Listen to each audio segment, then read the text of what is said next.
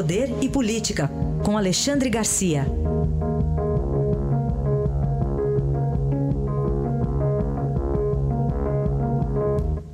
E o primeiro assunto, palavras do ministro Gilmar Mendes, do Tribunal Superior Eleitoral, de uma certa forma, confirmando o novo ministro da Justiça. É, pedir vista é normal, né, Alexandre? Bom dia. É isso, bom dia, Raíssa.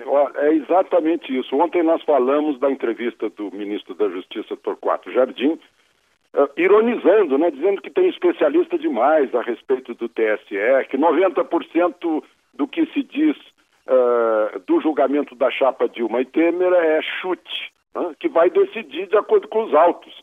E que o depoimento do Joesley Batista não está nos autos.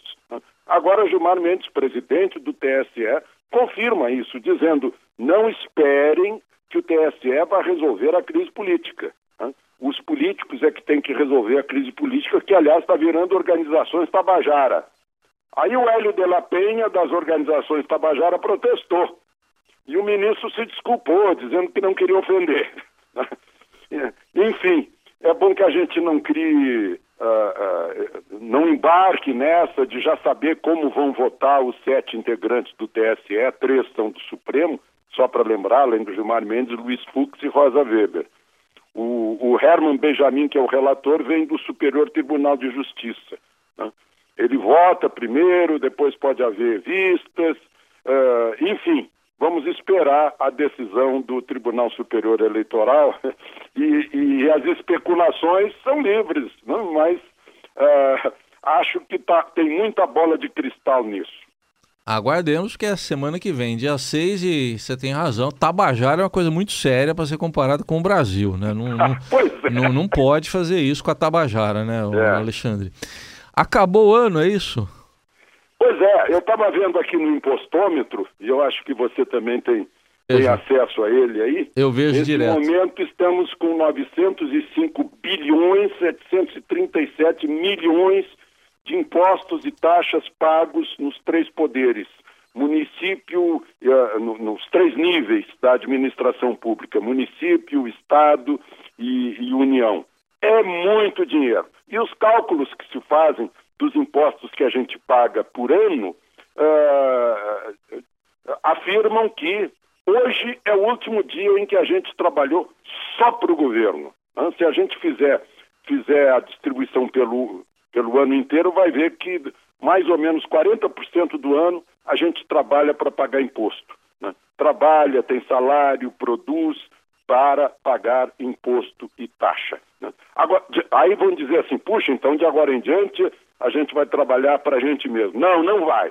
A gente vai trabalhar para pagar os serviços públicos que o governo não presta e que deveria prestar com os impostos pagos. Ou seja, a gente vai ter que pagar plano de saúde porque não tem saúde pública, vai ter que pagar escola particular porque não tem escola pública, vai ter que pagar segurança particular, uh, uh, uh, sensores, trancas, porque não há segurança pública. Infelizmente, essa é a nossa situação nesse momento. É, e a cada ano, Alexandre, eu acompanho aqui, vai aumentando, sempre era ali 24, 25, é. 26 de maio, hoje já estamos no dia 30.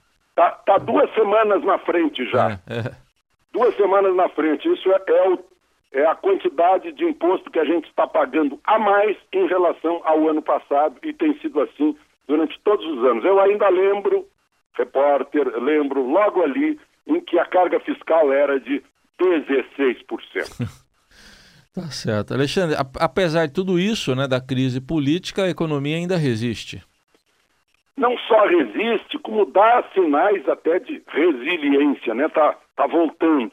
Mas a crise política atrapalha. Vejam só as notícias de ontem. Nós somos os melhores em desempenho de exportação do G20, do, de 20 países de economia mais adiantada do mundo. As nossas exportações cresceram no, no primeiro trimestre 21%, a média mundial é 3%. As importações cresceram 9%, isso é, é, é, é indício de, de, atividade econômica. A média de importações no mundo uh, dos, dos 20 países mais desenvolvidos é, foi de 4%. Né? A Fundação Getúlio Vargas mostrou ontem que a confiança da indústria em maio avançou num ponto em que não estava nos últimos três anos. É, é a melhor uh, posição dos últimos três anos. 85 né? bilhões de dólares de investimentos externos. O, o déficit em contas correntes caiu de 4,23% do PIB em 2014 para 1,06% em abril agora. Então, com esses números, será que nós vamos botar isso no lixo? Né? Isso significa volta de emprego, volta de atividade econômica, mas os políticos uh, não têm competência para resolver a crise que eles criaram. Aí a análise de Alexandre Garcia, que volta amanhã com mais poder e política. Até amanhã, Alexandre. Até amanhã.